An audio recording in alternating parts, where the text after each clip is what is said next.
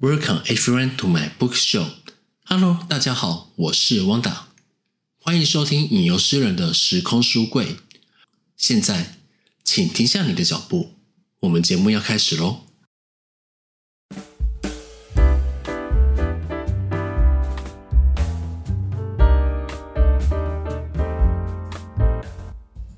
Hello，各位好，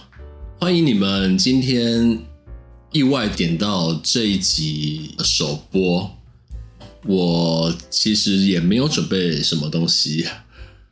不过也就算是一个闲聊啦。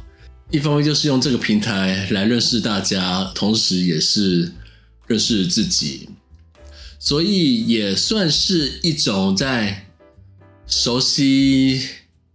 Podcast 这种东西吧。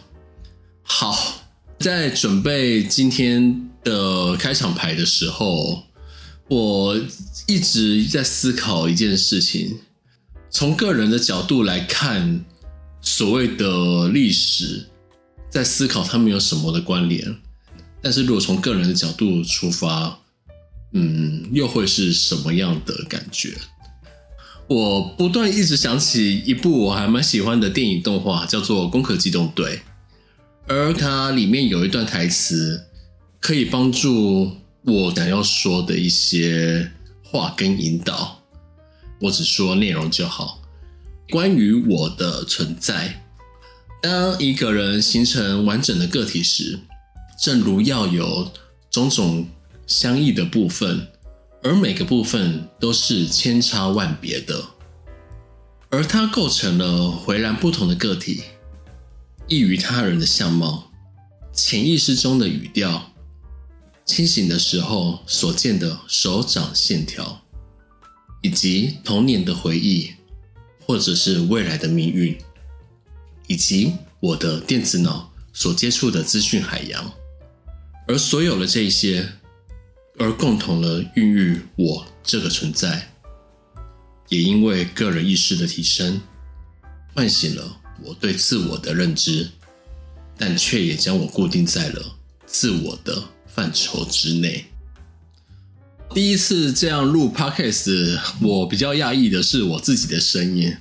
老实说，还没这样录音之前，我其实一直都不晓得我自己的声音还有所谓的说话习惯。我才发现到说我的说话坏习惯好像还蛮多的，所以。在录的过程之中，可能会出现一些赘词啊等等之类的，可能已经被我删减掉好几次。一方面在录 podcast，一方面在学习自己的说话，所以今天讲话会会有点别扭，干嘛？可能会让你们觉得好像很好笑，但也没关系，反正凡事都是第一次啦。好，刚刚讲的那一段。它是收录于一九九五年《攻壳机动队》第一部的动画电影版。我不晓得听我节目的人有多少人看过《攻壳机动队》这一部动画。好，别担心，我想介绍这介绍这部电影的台词也有我的用意。我也会怕文不对题啊，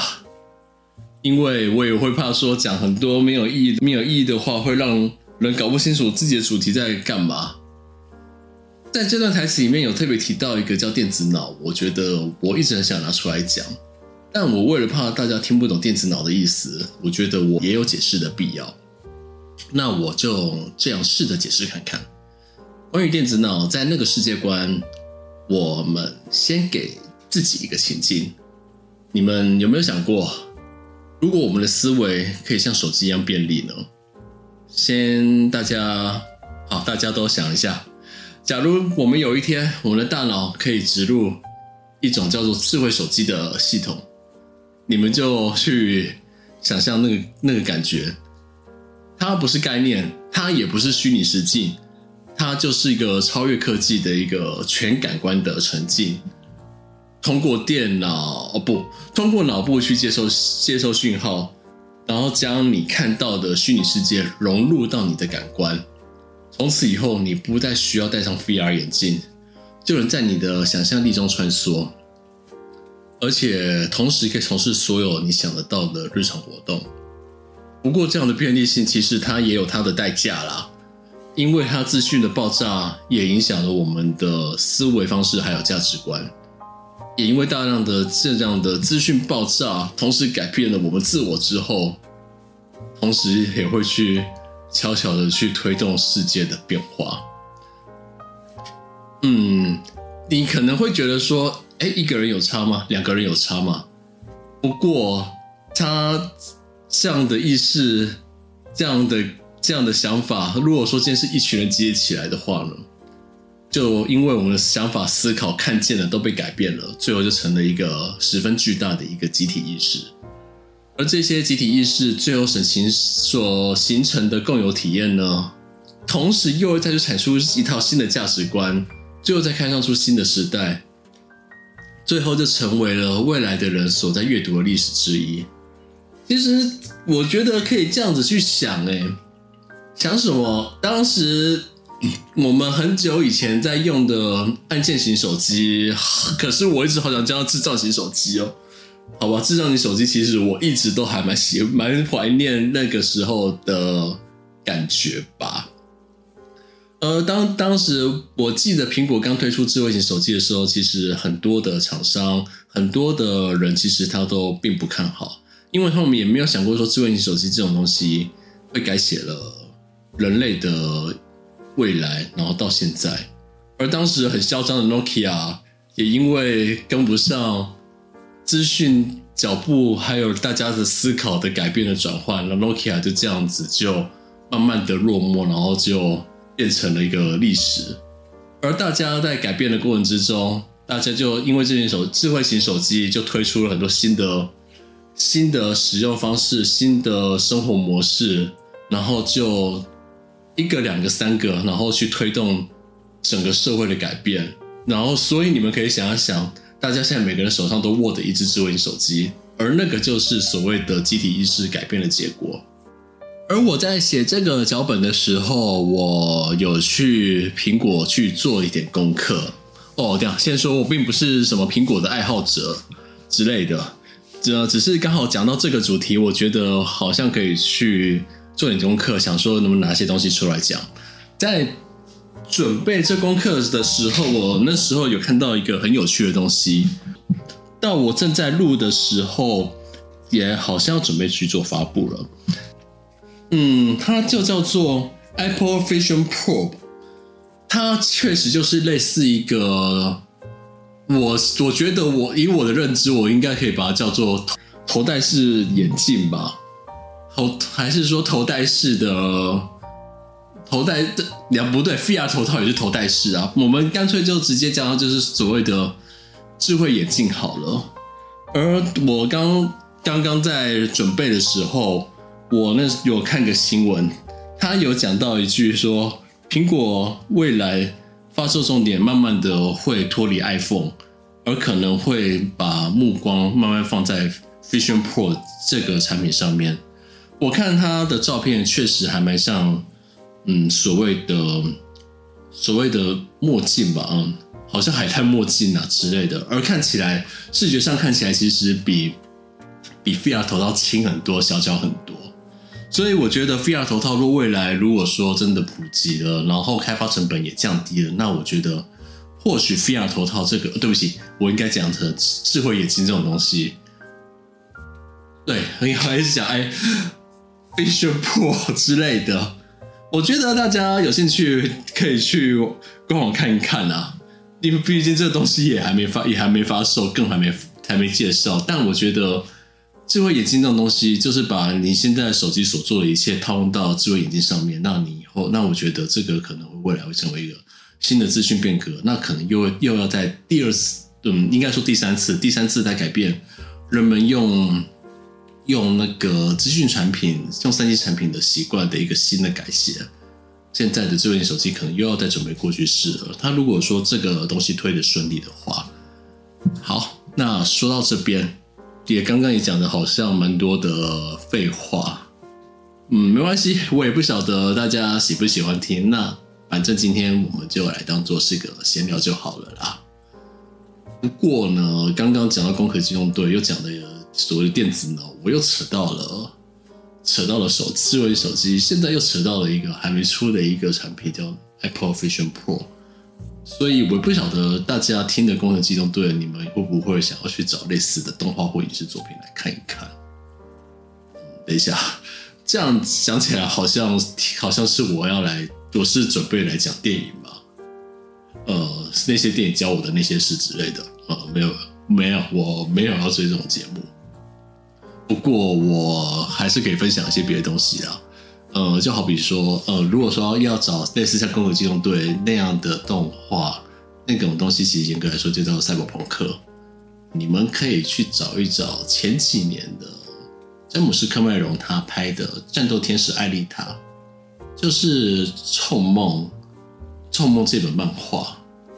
你们可以去找看看。那或者是说，前段时间在 Netflix 上架的，同时也是。呃，电脑游戏改编的《电驭叛客二零七七》这款游戏，我觉得你们也可以去找来看，找来玩看看，去体验看看它所谓的所谓的就是高科技化后的世界观，嗯，对人改变了什么？我觉得可以去体验看看那种超高科技化后的世界，在游戏中沉浸，可能会比用动画看到的可能还会再更强烈。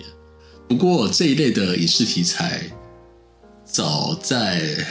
嗯影视作品还是游戏媒体上面，其实已经不胜枚举了。当然，如果你有推荐的科幻电影还是动画题材，那或许我们可以留在 Apple Podcast 的留言里面，大家可以试着去一起分享看看。怎么讲着讲着，怎么讲自自我又扯到了电子脑，这种科幻的名字都出来了。或许只是我的私心闲聊的成分居多了，好吧？那闲聊这么多，接着我想聊一聊所谓历史这个概念。在一段历史的发生之前，一定是许多人去参与了某种或者是许多的事情，而这些事情事件里面的人呢，他们在更多时候。甚至是没有被记录的存在。当然，这里面的人有的可能想改变世界，而有的可能就只是路过，就这样子。但是也是因为这些人很多很多各式各样的人不断的去碰撞互动，有的可能是很有领袖魅力的人，但有的可能就只是很一般，像你我这样的普通人。但他们每个人的想法、经历，最后全盘交织在一起，最后再经由彼此的故事，经过了不同的磨合，最后就成了我们所听到的那一些历史故事。好，那再来就是我的频道的介绍。好，刚拖了这么久，要来介绍我的频道。嗯，好。不过我觉得我还是想先谢谢大家，你们愿意这样子听我这样讲话，听到这边，不晓得说是我讲话有你们喜欢听的东西，还是怎么样？但先谢谢你们。首先呢，我要介绍的是这个节目的规划，我会先开始先聊圣经历史，但我的目的不是为了传教。嗯，你们不要先听到圣经历史这个东西就就觉得，哎，怎么有人就要来传教干嘛之类的？呃，没有没有。虽然我自己是一个基督徒啦，但就因为这个身份，所以对犹太人的文化和历史有一定的了解。而这些故事，而我一直觉得圣经的历史，哦不是圣经故事，哦是圣经的历史。如果去好好梳理的话。它一直让我很相信，它会是一个比我们现在所接触到的一些近代史，比如欧洲史、中国史等等的，可能都还要精彩的带状节目。不过，当然，我觉得这应该也会牵扯到我所谓的说话的功力啦。像我其实录我光录了这个开场白，就前面已经看了好几次，因为我就觉得我自己讲话很鸟，很好笑，又又有很多的赘词。对，所以，所以我觉得可能在关于讲话这方面，我觉得自己好像也需要去做些调整啊。讲到圣经的历史，不晓得说有多少人有听有去认真的去看过圣经这个故事。这个故事哦，等一下，你们先不用对号入，先不用去想说圣经是什么，什么跟什么。那我就直接统称圣经的故事好了。通常，当大家谈到圣经的故事的时候，我们经常会反射性的去把它归类为说它的宗教范畴的教导、教导书之类，教你怎么做人处事干嘛的。但实际上，它并不是这样。它是很多真实发生过的历史故事而整合起来的一个，算是嗯犹太人的史书吧。而这些故事其实也承载了丰富的历史内涵。不然，其实也不会有许多的电影片商经常以这些故事为灵感拍电影了。而这些故事，它不仅仅是关于所谓的宗教，而是反映了古代社会还有人性的一面。而我认为，它不仅仅在在像在教会里那么封闭，我觉得它不应该是这样讲。我觉得它不应该。不应该只在教会这样的宗教组织里面被拿来讲述，它其实是可以很大众的东西，可它是可以成为一个让大家了解的存在，而它就是一个历史故事。而这些故事，它其实也跨越了很多的时间与文化，同时也成为不同时代的启发来源。因此，我一直觉得，我做这个频道，我期待。可以透过不同的视角还有探讨方式来理解这些故事，同时我也希望可以借这个节目更深入的探讨历史，还有背后所隐藏的智慧还有启示。你可能会担心我把它做成所谓的呃传教的节目，但我觉得我要强调，我只想以另外一种方式来分享这个历史。当然，因为它的它是圣经。而它也会有，它可能有些所谓的神话元素，但那个纯粹只是为了让我推荐故事。毕竟圣经的故事里面有很多事情都没有讲，而那些历史，如果我们就认真去找，我们可以翻阅到很多很多的资讯，就是所谓的圣经故事。别别说圣经的故事空白了，这可能连我们现在历史和我们现在接触到的很多，不管是世界史、中国史，它有讲到一些空白的部分。其实很多东西，如果我们愿意花时间去找，可能都可以找到很多的资讯。就谈比中国的五代十国，在唐朝被灭亡后，中间有产生出很多零星的小国，而那一些零星的小国里面的朝代建立时间，可能有的有的可能几年、几个月就消失掉了，那种很短暂的小朝代，然后那个就叫五代十国。而那五代十国里面，如果你是认真去找，可能可以找到更多很有趣的东西。那那可是那些东西在历史里面，它就是一个空白。而我带回来我的圣经故事里面，它里面其实也是有很多圣经没有讲到的一些历史的空白。而那些空白，我期待可以把它讲起，讲把它给交代起来，让整个圣经历史给串起来，变成一个完整的历史。这是我对自己的节目的期待，那也是对对自己未来的希希望，你可以喜欢。好，刚刚也说了，我今天就真的只是单纯的闲聊，而今天是我第一次这样做 Podcast 节目，很多地方其实我也都还在适应，不仅仅是在尝试在麦克风前面这样讲话，同时我也一直在揣摩如何在看不见任何听众的情况之下，去诠释自己的声音，然后来跟大家去做互动。并且我自己也需要去做一些问题的修正，希望自己在未来的状态可以越来越好。好，那么不知道各位今天听我讲话的感觉是如何啊？在这边，我真心的谢谢你们愿意听我的东西到这里，虽然仅仅只是闲聊啦，但你们其实这样对我是很大的鼓励了。那说到这边，